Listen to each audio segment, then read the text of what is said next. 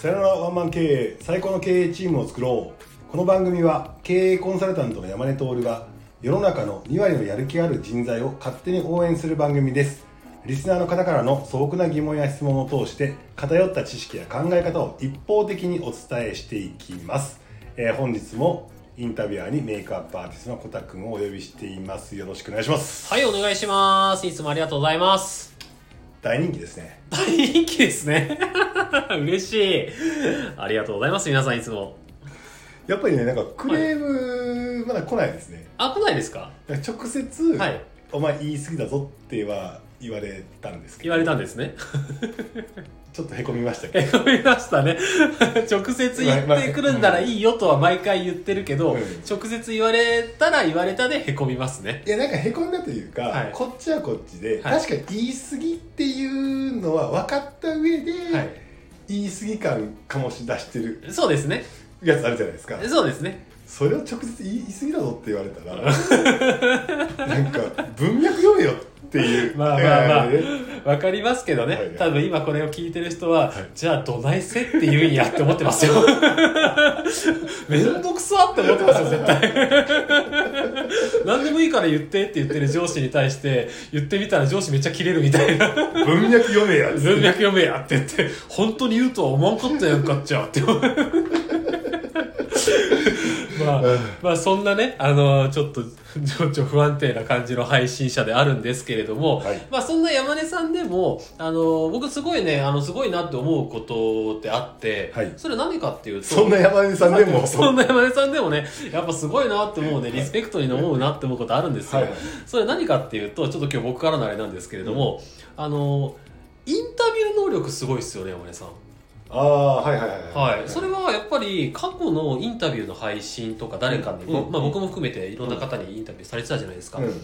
あとは過去のあの配信で、まあ、話の聞き方とかっていうこともお話しされてたと思うんですよね、でまあ僕最近はインタビュアーとして、うん。あの 活動をさせていただいておりますので、はいはいはい。まあ、それを踏まえなんとなく僕いつもこんな感じでナチュラルに誰かと話聞いたりはするんですけどじゃあどういうふうなテクニカル的なとこだったりとか、うんうんうん。そういうとこって僕全然なんか気にしながらとかなんか学んで話してるわけじゃないので、なんかそういうところって言語化全然できないのでちょっと聞きたいなとなるほど。思って山根さんに、まあ、コンサルでねお話しするのもお仕事だと思うので、聞きたいなと思いまして。なので、まあ、人の話の聞き方というところであの今日はね深い。話していただきたいなと思っております。深いですね。はい。あのーこれは聞き方とはい。別にはい。話し方っていうのがあるじゃないですか。あありますよね。はい。で当時まあ僕若い時から、まあ、話すのはうまい方だなと思っていたし、はい。コンサルタントっていうイメージってはい。どちらかというと、なんか問題解決して喋りまくるってイメージがそうですね。口八丁な感じで八丁はいかないですけど。あるじゃないですか。ありますね。だけど僕そうじゃないなと思っていて、はい。でそのじゃあ何なのかって聞き方の方が重要だなと思ったんですよ。はいはいはい。でそれを無意識レベルにやっていたんだがうん。なんかよく聞かれるんではいあ確かに型があるなと思って、うん僕がやってるのは型があると思って、はい。その型を発見してはい。今若い人たちによく教えているんですよ。はなのでそのこの型をねあはい。今日ちょっと教えたいなと。えー聞きたこれ結構はい。有料級だなって自分で思ってるんですけど。い 有料級ですね。はい。だけどあの無料で僕の過去の配信にはい。話の聞き方というのがああるんですけど、はい。それもまたまたきこれね聞いた後に聞き直してもらったらあるかなと思うんですけどはいあのー話の聞き上手な人とうん。喋り上手な人って、はい。どっちが好感持たれますかっていうと、はい。どっちですか小田君？えっ、とまあ本当にもうシンプルに答えると聞き上手な方がもちろんだと思います僕は。ですよね、はい。で例えば男女の関係において、はい。例えばマッチングアプリ会いましたみたいな話を、よくね番組でもするけれども、はい。その時に、はい。自分が一方的に喋る男性と、はい。女性の話を聞いてくる男性どっちがモテますかって言ったら、はいこれは？もう聞き上手ですよねもちろん。いう話ですよね、はい、はい。なんで基本的に聞き上手っていうのはコミュニケーションがうん。すごくうまくなる、えー、とうまく進むんですね。はい。コミュニケーションがうまく進むために喋るよりも聞いた方がいいよっていうことは分かるじゃないですか。はい。だけどビジネスの場においては、はい。聞いてるだけじゃダメなんですよね。そうなんですよね。そう。そうなんですよ。そう、はい。最終的に提案をしたりだとかはい。しないといけないから、提案イコールアウトプット喋るっていう風な話があると、はい。ビジネスの局面では聞くっていう話と喋るっていう話が2つあるわけですよ。ありますね。要はヒアリングをして提案をするっていう話だと思うんですけど、はい。これ結構僕は型があると思っていますと。ほでまず分かりやすく説明すると、うはい。これあのよくあの夜の山根講座で夜の山根山根講座でやるんですけど、はい。まあ、これマッチングアプリの話にしましょうと、はいまあ、あとはその女性から男性への,、はい。あのちょっとしなんだろうな相談事。うん。みたいな多分小田君よく相談事で受けそうだけど、うんそうですねそうですね。男性ってすぐ結論言うやん。言いますね。でも、うん。なよく言うのが女性は何だったっけ？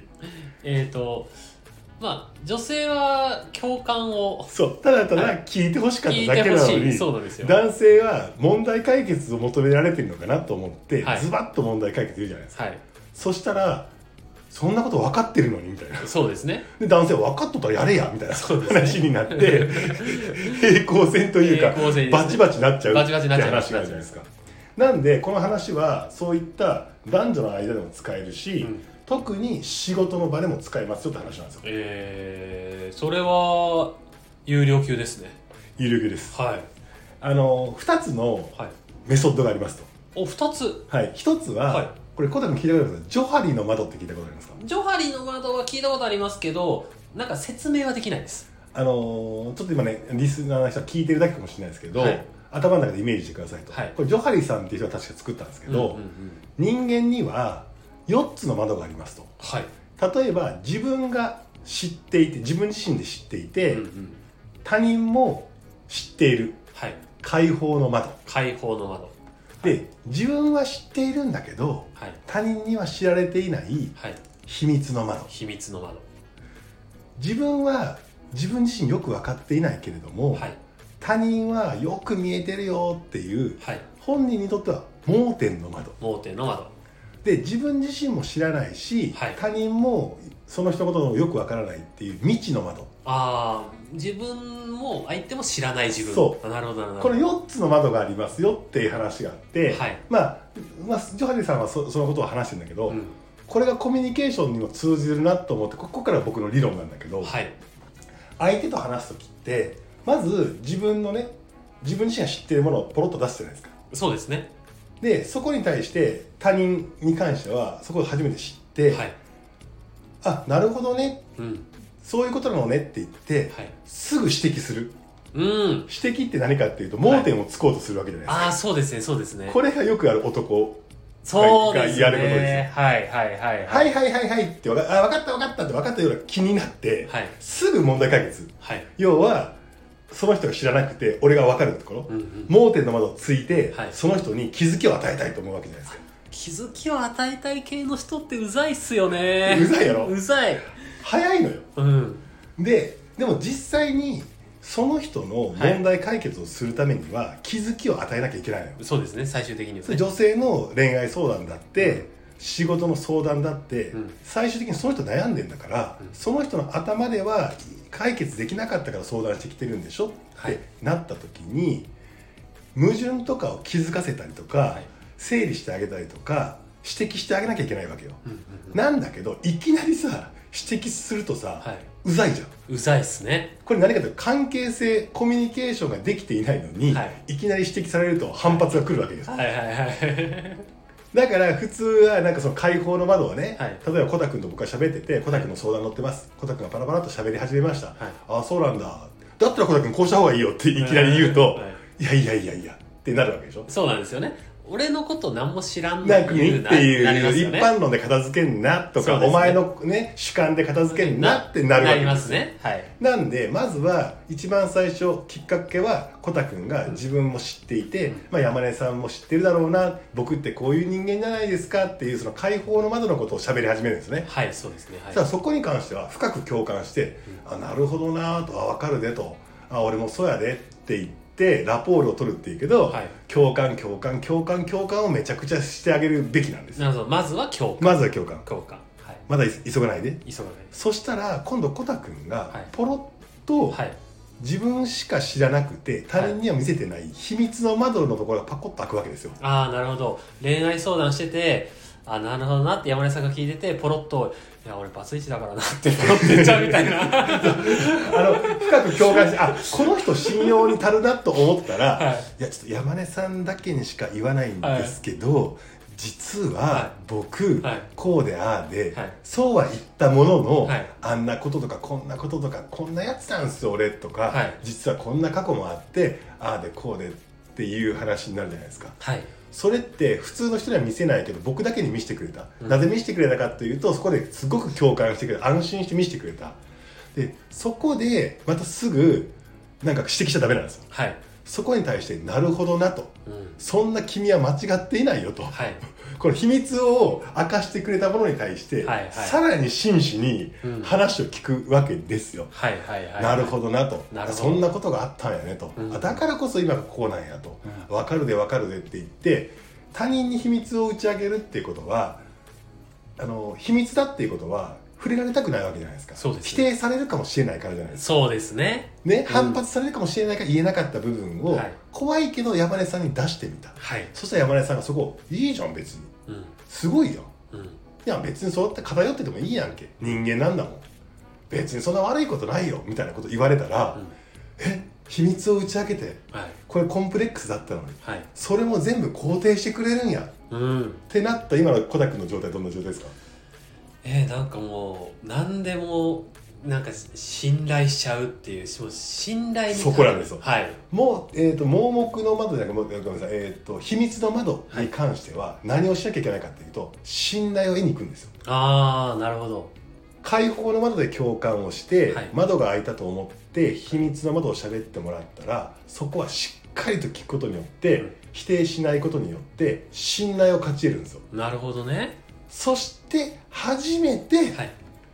ずーっと喋ってるから、はい。こっちもあれ？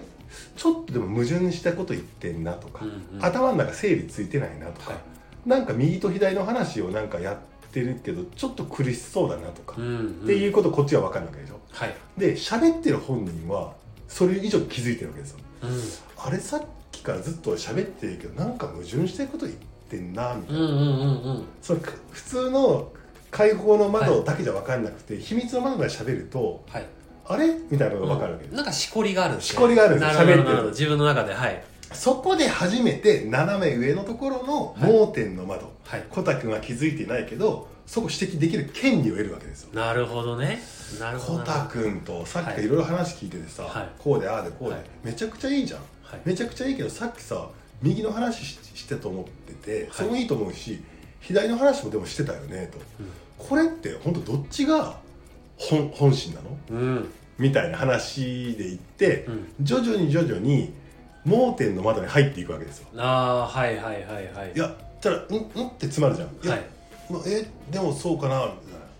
で盲点に対していきなり指摘するんじゃなくて、うん。まずはとっちらかった状態はい。喋、ってとっちらかった状態を整理してあげてなるほどはい僕にはこういうふうに聞こえるけどうん。コタ君的にはどう？うん。みたいな感じでこう打ち打ち返していく、はいはいはいはい。そうすると本人自身が矛盾言ってることに気づいたりしてうん「えだったらどうなの?」って言ったら「いやだったらこっちかな」みたいな。うんうん。整理整頓されてくるじゃん。はいわかりますわかります。だけどそこでもなんか腑に落ちてなかったらそこで初めて「いや違うよコタ君」と、もうん。うさっきからさどうしても右だ右だって言ってるじゃんうん。左に関しては言葉では出してるけどはい。全然重要視してなくてうん。右やりたいって言ってるよ、うんうん。俺にはそう聞こえるよ。右やるんじゃないの、右だったらこうこうこうだよ。って言って指摘が入るわけですよ。なるほど。いきなりさ「いや今日相談があるんですけどパラパラパラいや絶対右だよ。うーん」言いたくなるんだけどそうですね。そこを我慢することによって、うん。関係性を構築して、うん。そこで初めて指摘をすると。はいはいそしたらあ確かにそうだってなってえでもどうすりゃいいんですか？うんって話になるじゃん。はい。でそこで明確な答えを持ってなくても、うん。今度コタ君も知らないし俺も知らんけど、うん。一緒になってこの課題解決するこの未知の窓っていうのを一緒になってはい。なんかやっていこうよ。っうん。てなったらじゃあお願いします。やりましょう。っやりましょう。はい。て話になるじゃないですか。なるほど。それがまあ山根さんにとってまあコンサルそう俺だったらコのンサルだっていう話だし、はい。その例えば、まあ、誰かに相談された時でもはい。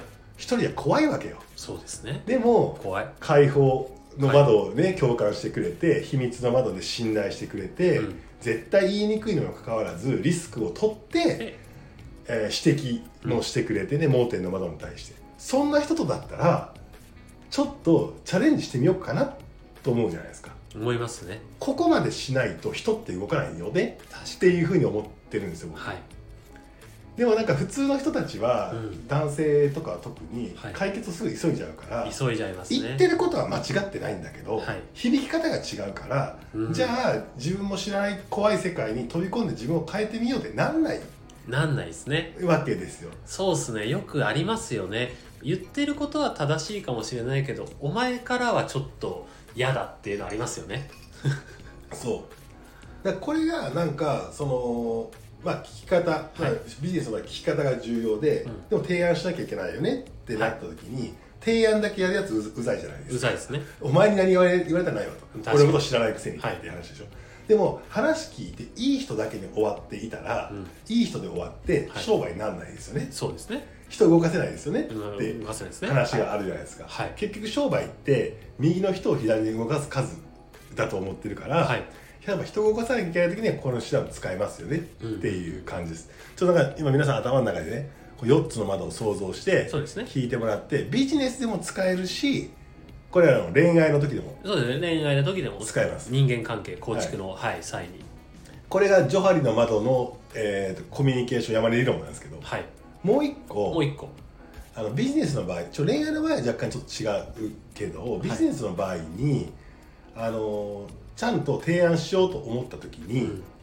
よくあるのが今の現状を聞いてじゃあ今の現状で未来をどうですかって未来を聞いて、はい。未来と現状のギャップってないですかって聞いて、うん。ギャップがあったらそれ課題ですよねって言って、その課題を解決するためにこのソリューションですよっていう、うん。ソリューション型営業っていうやつがいるんですよ。はいはいはいはいこいつらはそれでなんかこうしめしめソリューション営業だって言ってんだけど、うんうんうんうん甘い。甘いですね。クソ甘い、えー。それもさっきの話で、はい。誰に言われるかみたいな話になるわけですよ、うんうんうんうん。ある程度実績もあったりする人はそれが通用するよねって話があるけど、まだ若いやる気がある20代。はい。お前が言っても腹立つだけだって話。そうですね。すぐに解決とかをなんかその出していっても。B2B の営業だったりするとさ、はい。特にまあ B2C でもそうだけどさ若いですっていう中でやっぱり若干舐められてたりするわけですよ、うん。これ僕も経営者の人が年配だったりするから、は若い時からよく使ってたやり方なんだけどほ基本的には今の現状に対する不満今の現状と未来に対して線をて点を線でつないだ時に課題が出てくるからそれを解決するのが仕事だよね、う仕事ですね。なんだけどそれを20代のまだ人生経験も甘いやつが、うん。あの一回りも二回りも離れたせん、うん。ね、社長とかに、うん。こうですよねとかって言ったらさ言われることは分かってるけど腹立つなってなるじゃないですか。なる。でだからなんかすっごい優秀な営業マンがなんであいつ優秀なのに言ってること間違ってないのに、うん。契約決まらないんだろうなっていうのでミソがあってはい。お前に何言われてんのって話になる。うーん確かにでなこの解決方法は1個あって、はい。もうこれは僕のメソッドなんですけど、はい。現在現在過去。過去。現在。現在。未来。未来。提案。提案。どういうことかどういうことか。はいはい。ちょっと詳しく聞きたいで普す通だと現在、はい。未来提案じゃないですか。そうですね。僕は現在はい。過去現在未来提案なんです。なるほど。いなんかちょっとなんだろう。往復するというか。往復する。はいはいはいはい。これ一旦一見ね無駄なように見えてすげえ効果的面で、はい例えばその今ってホームページ調べていって、はい。こうこうこういう状態情情報表に出る情報事実としてこうですよね。そうそうそうそうって言ってそっから深掘りするで3ぐらい聞くのよ。うん。表面上の情報を。ああさ三三そうですねそうです。あそうですねそうです、はい。ああこいつよく分かってんなぐらいなん。でそっからちょっと教えてくださいって言ってはい。聞いて、はい。深掘りしたつもりで未来どうですかって聞いて普通提案するのよ。はい。浅い浅い。いや今こうですよね。3割聞いて、はい。でも社長って今就任して10年目ですよねと。はい。今50歳ですよねと。40の時に就任したんですよね。それまで何やってたんですかみたいな、うーんあそこまで聞くんですね。はいそしたら「いやいやこの会社継いだんだけど継ぐまでっていうのはこの会社にいたんだよ」って。言って「えこの会社ってえこういう会社ですよね」と「えちょっと待ってください」と「えそれ1社目ですか?」いや2社目。えその前は何してたんですか?」って聞くんうですよ、ーんなるほどなるほど。でこうこうこうこうこうって話聞くじゃないですか。はいで「えじゃあ大学生時代は?」っつって。はい。え前からそんなことに興味あったんですか？みたいな聞いて、え中高時代は？って聞いて。小学生時代はって幼少期は？ってお父さんお母さんどんな人ですか？みたいな聞くんですよ。えーどこはい出身ですか？みたいなこと聞いて、そっから「なるほどね」って言って、はい。じゃあ田舎の鳥取で生まれてお父さんお母さんお父さん漁師で、はい。こうこうこうがあったのが、はい。小学校時代振動と言われて調子に乗ってやはい。っていて、はいはい。これ僕の話なんだけどね、はい。こうでこうで、はい。で中学校の時にそのこういうふうに芽生えて、うん。こういう価値観を持ってずっと学生時代やってきて、あ大学の時に一回やる気を失ったんだけど、はい。こうなった時にこうこうこうであそれでこの業界いてあそこでこういうことを学んだんですよ。そうだよそうだよっつって。分かりますってそこは共感。さっきのジョハリマンの話じゃないけどはい今のところじゃなくてこれで秘密の窓を開けた感じで、はい。なるほどあーって言ってすごい信頼信頼。で次の次の会社ここ行って、あそれが嫌で次の会社行ったんですねと、うん。でそこの人の怒りとかね、はい。その人のそのいろんなこの局面を聞くわけですで価値観聞くわけじゃん、はい。で人生観子供の時の人生観とか聞いて仕事観聞いて、うん。いろいろそのポイントポイントの出来事を聞いて、はい。あそれで今10年前に帰ってきて例えば7年ぐらい前から就任されたんですねと。はい。10年前帰ってくるね時になんかいろいろ考えなかったっすかみたいな、うん。こんなあったよ。でもさそっから社長なんてならないでしょ。順風満帆だったんですか？なんかいろいろあったんちゃいますかって言ったら「いや実はさ、い。こんなこともあって裏切りもあってああだこうであってこうでこうでさああでこうでこうでこうでこうなんだよ」なるほどねって言って現在に戻ってきましたと。なるほどなるほど。確かに確かに確かに。で、はい。ちょっとこっからもう少し詳しく聞いていいですか、はい。って言って3は情報を得てるじゃない、はい。一番最初に聞いた、うん。そっから喋り出すと、もう生まれた時から一緒に歩んできたはい。戦友に喋るみたいになるから、ああそっかそっか。どんどんどんどん喋ってくれるし、はい。逆にそういろんな人にインタビューされたりだとか、うん。ヒアリングされてる方があるのよ大体社長って。そうですね。そうじゃなくて、俺だけにか見せない。はいだって俺は戦友だから。確かに。もう昔から昔からの生い立ちから知ってますからね。俺たちが知ってるから、はい。でどんどんどんどん言ってくれるわけよ。はいはい。そしたら今現在のヒアリングっていうのが、はい。普通の人の5倍ぐらい熱いものになるし、うん。感情面にもフォーカスしているし、はい。歴史にもフォーカスしているし、一緒になってもマブダチみたいなもんだから確かに。なるほどとうん。言った中でそこでようやくでそんな中で右翼曲折があったけど未来どう考えてんの？ってうん言ったらそんなやつにはさっきの話秘密まで全部喋った人には未来喋るわけですよ。に喋りますね。で自分が一通り喋ってきてるから人生を。はい。未来喋った時に普通のやつに喋るなんかこう作ったような未来ではなくて、うん。本気の未来喋るのよ。はいはいはいはい。でその本気の未来を僕は握るのようんうん。だったらそのためにはこうですよねこうですよこうなんじゃないですか、うん。でもそういう今人生聞いたけど社長って本来そうなんですかって。もっとこっちのように僕には聞こえますけどね、ああはいはい。そこで無理してやる必要あります。今みんな社員が社員がって言ってるけど、はい。これ社員さんに感謝のフェーズじゃないですかと。かうんうんうん。っていう話をして確かに。って言ってクリアになった状態で今っていうものをしっかりと立ち位置を分かった上で未来を語ると未来の姿さえ変わってくる。なるほど。ああ盲点のまずついてそして秘密の窓が分かっちゃうってはい。じゃあこれっすね本当の未来は、はいはい。本当の目標は。っうん。て言ったら大体今まで社長がやりたかったことと若干変わるのよ。はいはい。大きく変わる場合は。確かに。そうですよね。見つかっちゃった。見つかっちゃった。本当のもの見つかっちゃった。はい。だけど怖いわけよ。うん。一緒にじゃあやりましょうかと。うんああなるほど。営業の名前だったらこのソリューション使ってやりますから、はい。で別にそれで本当にそれがその人の未来のためにならないんだったら売りませんでいいわけです、うんうん。あじゃあ合わなかったみたいですね、うん。その代わりこのソリューションが合う人紹介してくださいでいいわけ、はいはい、はい、じゃないですか。確かに。っていうふうにヒアリングをするという技術を頭に図形としてうん。持っておくと誰とも仲良くなるし、はい。提案する時もこのプロセスを通っていれば生意気だとは思われないし確かにそうですね。確かにそこまでよく分かってくれる人だったら一緒に特に無形商材を売ってる場合とか。ああはいはいはいはい。時計とかだったらさそそのもの自体の魅力とかで買ったりするけうんうんうんど今後どうなるか分かんない、うん。お前にベットするぜっていうような商材を売っている場合、的には絶対使えるそうですね。技確かに。ね今みたいにあのお仕事でも使えるし本当に人と仲良くなるとか、ね本当唯一無二ななんか技術というか話術になりそうですよね。そうこれだからその、まあ、マッチングアプリでねはい。女性と会った時、でもまあちょっと秘密主義な人がいるからそうですね。だからズケズケとなんか聞いちゃダメだよねっていう話。そうですね。そのあたりはちょっとねあのーなんだデリカシーの話になっなてきますからね。て、はい。生い立ちとか聞き始めたら。そうそうそうそうそうそう。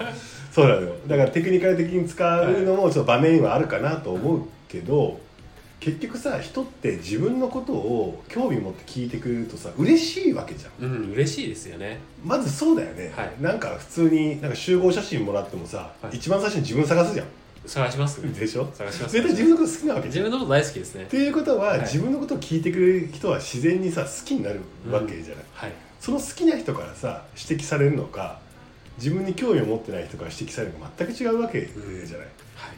っていうところでちょっとこのデンガの宝刀出しちゃいましたね。いやー有料級でしたね。確かに 確かにでそうこれをなんか無意識でやるんじゃなくて型があるよっていうところで一個持った上でアレンジする。